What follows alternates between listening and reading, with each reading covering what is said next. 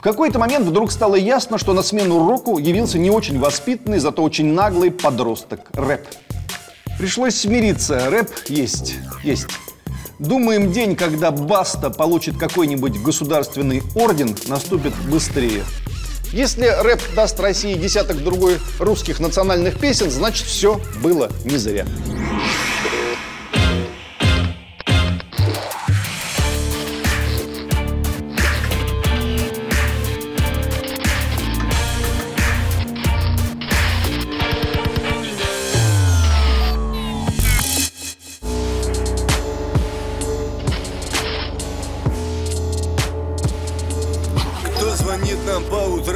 Нас не застает в постели. Если слышно террорем, значит мы достигли цели. Лай собак, вой сирен, наши ставки или-или. Если нас не взяли в плен, ждите новостей в эфире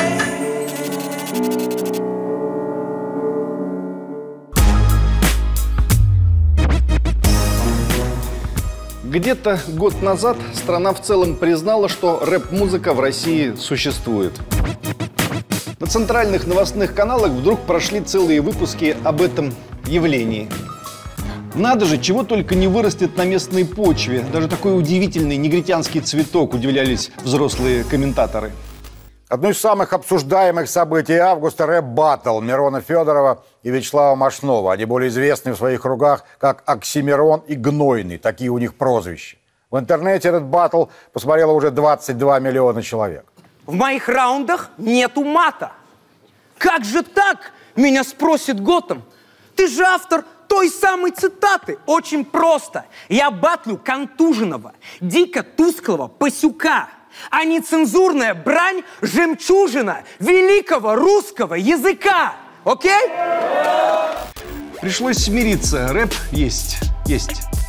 Нет, присутствуют, конечно, отдельные личности, уверяющие, что ничего такого нет в природе, но взрослые люди в курсе, что рэп-музыканты собирают самые большие залы в России, что рэп-ролики собирают десятки миллионов просмотров в YouTube, и в смысле количества слушателей на сегодняшний день ни эстрада, ни рок, ни шансон рэпу не конкурентны. Это не мое мнение, это объективная статистика. Можно, конечно, смотреть новогодние огоньки, не видеть там ни одного рэп-музыканта и говорить, вот видите, их нет. Но мы же разговариваем с серьезными людьми, да? Примерно та же самая история была 30 лет назад, в 1987 году, когда появился фильм «Рок» Алексея Учителя – в новостных перестроечных репортажах стали показывать Гребенщикова и Шевчука, Цоя приглашать в программу «Взгляд», а клипы группы «Аукцион» крутить по всем каналам. А ТАСС что творилось? Страна начала с интересом присматриваться к этим волосатым хулиганам и медленно, отчасти поверила, что они чего-то весят и что-то стоят. Не прошло и 20 лет, как им начали вручать государственные награды. Думаем, день, когда Баста получит какой-нибудь государственный орден, наступит быстрее. Сейчас все происходит быстрее. Скажем, история того рэпа, что полюбился лично мне, закончилась весьма стремительно. Но давайте по порядку. Каждому поколению нужна своя знаковая система, свой словарь, чтобы изъясняться – Появление новой знаковой системы не означает гибель прежней, но все меняется вокруг, меняются ландшафты, политика, социум, язык, и прежних определений становится недостаточно. В середине нулевых стало ясно, что появилось ошеломительно много нового, любопытного, непривычного. Демократия, либерализм, Ксения Собчак, оборотни в погонах, экскорт-услуги, наркомания и миллион молодых, полных сил наркоманов. Национальный вопрос, Обама, мобилы, айпады, пин-коды, компьютерные игры, леворадикалы, праворадикалы, серфинг, дайвинг, шопинг. Много всего. С этим надо было что-то делать. Цитата. «Все уже было сказано до нас, мы лишь добавляем в тему битый бас», пел Нагана Василий Вакуленко. Новые песенные культуры появляются не потому, что люди постигают новые истины. Это им так кажется, что постигают. На самом деле они лишь наступают на старые грабли. Новые песни появляются за тем, что нужно каким-то образом ввести в языковой оборот накопившиеся в последние годы барахло. По сути говоря, все, что нужно понять русскому подростку или молодому человеку, спели в свое время Высоцкий, Галич и Акуджава, потом Цой, Летов и Башлачев. Там уже все было про честь, мужество и любовь. Но у этих ребят ничего не было про плюшки, терки, шишки, яйца Фаберже и микрорайоны нулевых. А мы, когда слушаем песни, хотим узнавать мир вокруг себя и себя в этом мире. Какое-то время русский подросток никак не мог разыскать и рассмотреть своего отражения. Он не слышал той музыки, где ему сформулировали бы то, что он уже знал о себе, но сам не мог сказать и тем более спеть. В какой-то момент вдруг стало ясно, что на смену року явился не очень воспитанный, зато очень наглый подросток – рэп. Так в свое время рок пришел на смену бардовской музыки. В 80-м похоронили Высоцкого, он и по сей день является безусловным авторитетом в русской песенной традиции, но уже тогда дети проходных дворов, цитирует Цоя, постепенно вырастающие в поколении дворников и сторожей, цитирую Гребенщикова, ждали, когда у них появится свой битый бас. А Куджава сочинил в свое время для тех, кто ждал полночный троллейбус, но он уже не мог сочинить пригородный блюз, поэтому его сочинил Майк Науменко из группы «Зоопарк» и в одной песне сообщил о своем поколении все, что нужно. Рок-н-ролл дал моим сверстникам иллюзию новой свободы, нового буйства, нового единства. «Мы вместе», — сказал Кинчев в 86-м, «дальше действовать будем мы с Пелцой в 87-м, выйти из-под контроля позвал Барзыкин в 88-м». Уверенность в том, что мы вместе выйдем из-под контроля и дальше будем действовать сами, была огромна. Ничего этого в сущности не случилось, но вкус иллюзии был так терпок и сладок, что повзрослевшее сердце до сих пор благодарно тем молодым витиям. В 1988 году, как раз когда начало рождаться поколение нынешних слушателей рэпа, шагнул в окно восьмого этажа Башлачев. И в эту черную дыру увлекло образовавшимся сквозняком едва ли не половину состава рок-героев. Цоя, Науменко и Летова. Мы уже упоминали, но и это не все. В итоге в новое столетие народившееся юношество побрело безо всякого призору. Ему никто не сказал «мы вместе». Ему, напротив, сообщили, что отныне каждый из них сам по себе – все говорят, что мы вместе Все говорят, но немногие знают каком где та молодая шпана, что сотрет нас с лица земли, пел БГ до исторической эры, когда-то в Палеозое, если точнее в 1981 году. Никто и предположить не мог, что шпану придется дожидаться четверть века. Теперь уже не так важно, кто из числа рэп-призыва явился первым. Я, ты, он, она от Софии Ротару тоже рэп. Я, ты,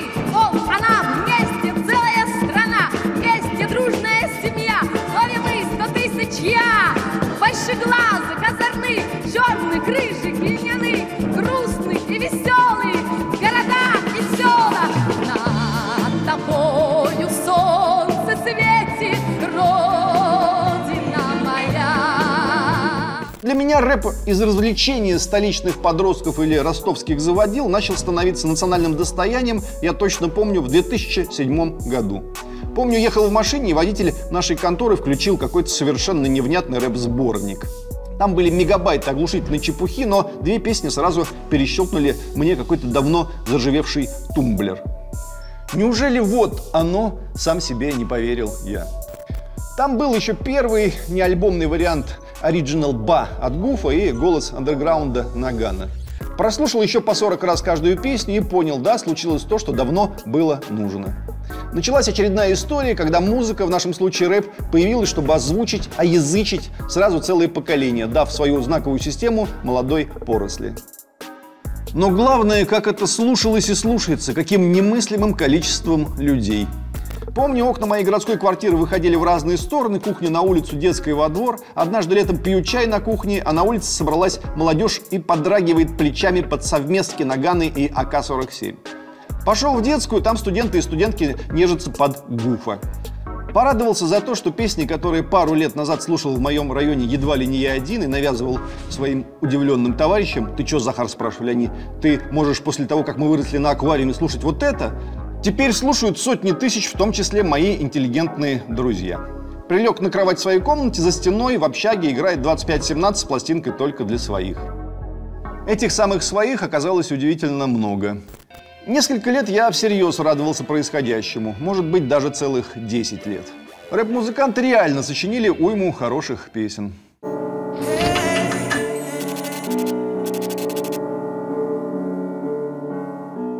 Сотни, а может и тысячи часов в машине я провел, слушая этих ребят. Это реально качало, спасибо им.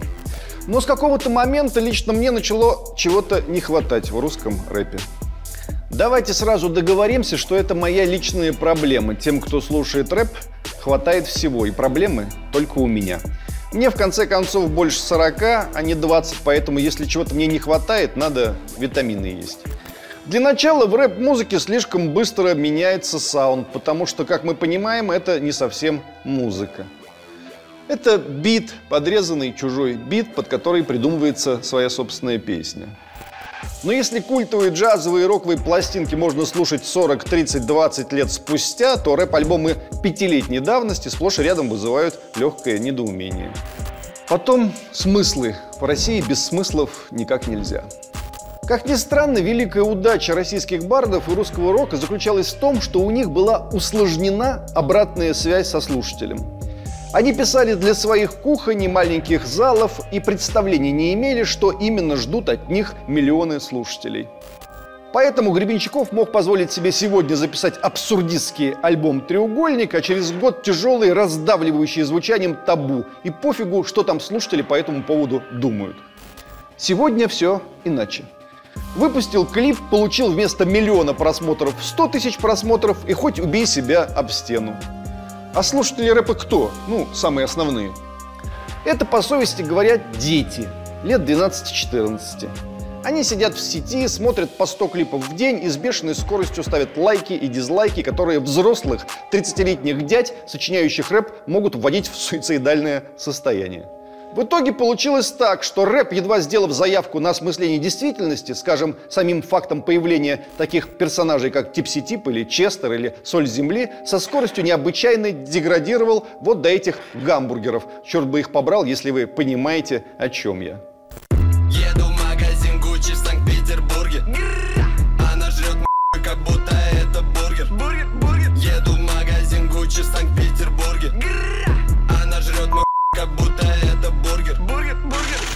Рэпу нравится быть инфантильным, пошлым, тупым, дегенеративным. Нравится быть рэпу. Молодые, чаще всего не вполне образованные люди от чего-то впали в уверенность, что станут частью культуры и даже русской поэзии. При этом ощущение, что большинство из них книжек не читает, поэзии не знает и знать не хочет и никогда не узнает впредь, не оставляет меня.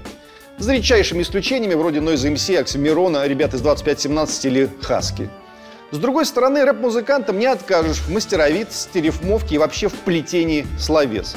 Достаточно сравнить любой текст Цоя на простых рифмах и неспешном ходу с любым, опять же, текстом до кого угодно, скажем, Слима, чтобы видеть разницу. Ребята жонглируют словами, как циркачи. Здесь, правда, вспоминается рассказ Анатолия Франца о циркаче, который ставил перед собой икону и перед ней выделывал свои фокусы. То есть молиться он не умел, зато умел вот так вот. Жонглировать хорошо, но вы понимаете, о чем я. 90% из них, как заговоренные, повторяют, что они вне политики, при всем том, что они, как бы помягче сказать, они просто хотят остаться приличными пацанчиками в своем кругу. Ну, то есть в Штатах рэпер Кенни Уэст называет Трампа своим братом, после чего в течение 10 минут от него отписываются несколько миллионов человек, среди которых Кендрик Ламар, Weeknd, Риана, Джастин Бибер, Кэти Перри. Эминем, в свою очередь, Трампа ненавидит, зато на обложке девятого, пока последнего студийного его альбома изображен американский флаг. Тоже круто. Парни с яйцами. Представить себе российского рэпера, который может провернуть подобное, ну, сложно. Окей, тебе не нравится президент, парень, ты иди сюда, ты в оппозиции, но ты же любишь родину, помести на обложку пластинки своей российский флаг или красный флаг, да любой. Не, слабо, а Эминему не слабо. Объясняется все достаточно просто. Все топовые рэп-сайты, рэп-премии, рэп-площадки лежат под весьма специфическими ребятами из числа тех, кто составляет, чтобы было просто и понятно, электорат, ну, Ксении Собчак. Поэтому на этих ресурсах вы никогда не увидите и не услышите, к примеру, «Соль земли», группу яростно патриотическую и жесткую в своем патриотизме, или Рича, завсегдатая Донбасса и друга ополченцев.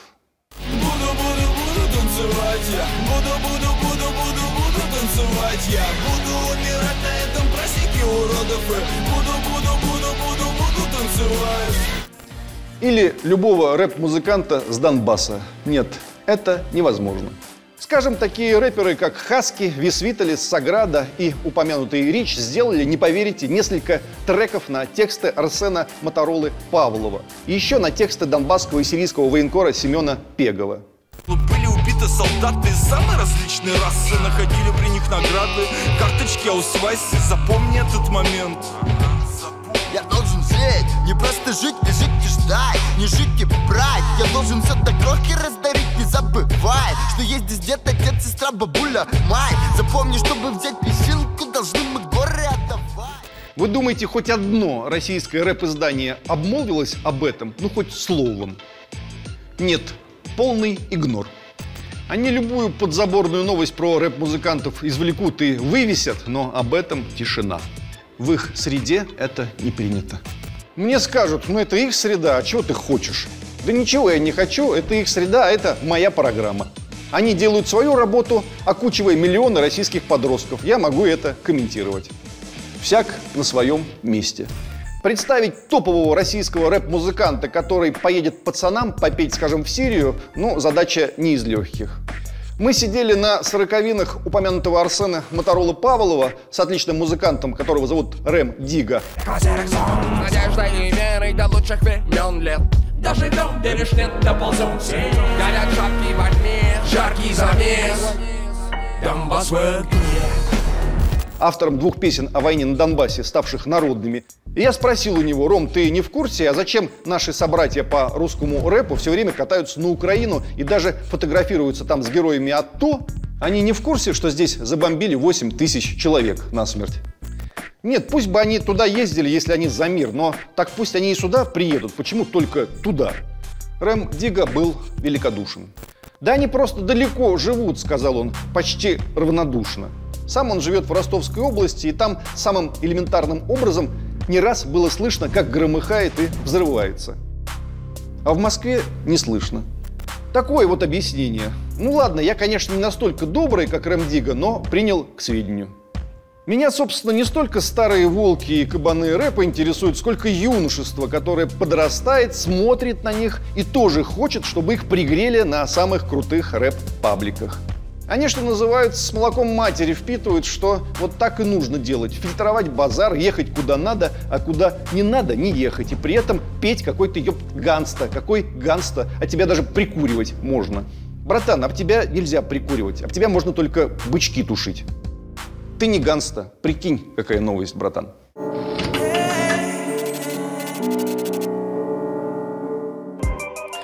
И, наконец, это, конечно, у меня возрастное, но я так и не понял, каким образом два, в сущности, взрослых человека могут позволять так унижать друг друга прилюдно. Это черт знает что, для людей моего поколения, по крайней мере. Я про батлы. Знаете, что такое батлы? По итогам жеребьевки начинает Оксимирон. Первый раунд пошуми. Я мастер раскрутки. Ты на кастинг наткнулся и сразу стягиваешь трусики. Да, я правда продюсер, я тебя сделаю, сын. Ты анально в рабстве, зови меня Фадеев Максим. Ведь... в тексте навалом. Ведь он заходит ОФК, ведь он подает ее с заносчивым знатока. Мой флоу атака DDoS, у нас удаленный доступ. Ну? Удаленный доступ, да? Обоссанный гуманитарий. С такими спецами нам не летать к далекому космосу. Вот, скажем, у нас тоже был свой негр чуть раньше, и тоже сочинял тексты, и тоже читал их вслух, и тоже имел успех. Он был number one, первый. Круче, чем Серега после первого альбома про черный бумер. Он был даже круче, чем Оксимирон. Окси ведь у нас участвует в батлах и на русском, и на английском, а этот мог бы на русском, французском и, к примеру, на латыни. Одна проблема – любые батлы с ним заканчивались примерно так. 1817 год. Пушкин вызвал на дуэль Петра Каверина, своего друга. Причина – сочиненные Кавериным шутливые стихи. Итог – дуэль отменена. 1819 год. Пушкина вызвал на дуэль его друг Вильгельм Кюхельбекер. Причина – шутливые стихи про Кюхельбекера, а именно пассаж «Кюхельбекерно и тошно». Итог. Вильгельм в Пушкина выстрелил, а Пушкин в Вильгельма нет. 1827 год. Пушкина вызвал на дуэль артиллерийский офицер Владимир Соломирский. Причина – дама офицера по имени София, к которой Пушкин проявлял сексуальный интерес. Итог – дуэль отменена. 1836 год. Пушкин вызвал на дуэль французского офицера Жоржа Дантеса. Причина – анонимное письмо, где утверждалось, будто жена Пушкина изменяет ему с Дантесом. Итог – Пушкин убит. Это батлы, и это хайп. За это время он еще на войне был. И, конечно же, написал тонну зачетных текстов. Поэтому его записи и через 300 лет качают пацаны. Я не шучу, прикиньте. Впрочем, я не хотел бы на этой грустной ноте завершать разговор. У нас ведь какая цель? У нас цель простая. Предостеречь рэп-музыку от двух самых больших проблем. Во-первых, не надо передоверяться детям, слушателям. Детей надо растить, а не идти у них до поводу. Повышайте свою планку, чтобы они подросли, а не понижайте свою до них, чтобы деградировать до должного уровня. Во-вторых, не стоит передоверяться тем взрослым, которые сегодня рулят процессом и устанавливают правила. Сегодня одни рулят, завтра другие, а за свою совесть самим придется отвечать. Ну и, наконец, я хотел бы лично поблагодарить тех ребят, которые принесли мне много радости в последние десятилетия. Скажем, Нагана Баста. Самый остроумный парень в русском рэпе, да и в нашей песенной истории вообще. Кроме Высоцкого, у Вакуленко в этом смысле конкурентов почти нет. Юмор порой, конечно, грубоватый, но какие времена, такие и нравы. В музыкальном смысле Нагана раскачивает от песни к песне очень широко, от диско-панка до рэп-шансона. Ну и старому доброму регги тоже честь воздается. За Полину, Вася, и за роликсы тебе сердечное спасибо. Или вот Хаски. Я не хочу быть красивым, не хочу быть богатым. Я хочу быть автоматом, стреляющим в лица. Не хочу быть красивым, не хочу быть богатым. Я хочу быть автоматом, стреляющим в лица. Парень из Улан-Удэ, в Москве все дальше МКАДа, называется «Провинция». Ну вот перед нами настоящий провинциал. Явился в Москву, записал три альбома, третьим выстрелил так, что туши свет. Дал интервью всем глянцевым журналам, заставил с собой считаться, невзирая на многократные гастроли в том же самом Донецке. Самый уникальный в этом смысле персонаж. Современная прогрессивная публика все это ему простила, видимо, за то, что его осмысленное юродство и его, безусловно, высочайший профессионализм настолько сильно резонируют с их ощущениями от себя, от российской в панельках бессмысленной современности. Все ему прощается. Только ему одному и прощается. Спасибо, Дима, за крота и за пулю-дуру. И Каспийскому грузу респект за невиданную афористичность, и скептику за честность, и Гуфу за бесстыжие глаза и очаровательную картавость, и Федуку за то, что прорвался за год туда, где остальные бились лбами десятилетия, и Нойзу за суперпрофессионализм, и Окси за то, что он реально крут. Мирон, ты реально крут, чего уж тут. И Чемодану, особенно за последний альбом, и за то, что Чемодану на все пофиг, и за песню про шахты, и особенно Типси-Типу за распевность и душу на распашку. И про 2517, конечно, как же без них. Бледный привнес омский стоицизм, жизнью оплаченную философию жителя рабочих окраин, бескомпромиссность, самоуверенность, твердость позиции, харизму, короче, привнес в русский рэп. Ант – великолепную музыкальность, мажорный лиризм, замечательное человеческое обаяние, романтизм. Будь белым, будь самим собой, давно заявили Ант и Бледный, делая ставку на русский рэп и русский смысл, а не обезьянье подражательство. Правильная ставка. В конце концов, русские иконописцы учились у греков, а свои книги мы издаем на бумаге, придуманной китайцами. И что теперь? И что теперь? Взяли у негров, сделали своей собственностью. Если рэп даст России десяток другой русских национальных песен, значит все было не зря. Шансы еще есть.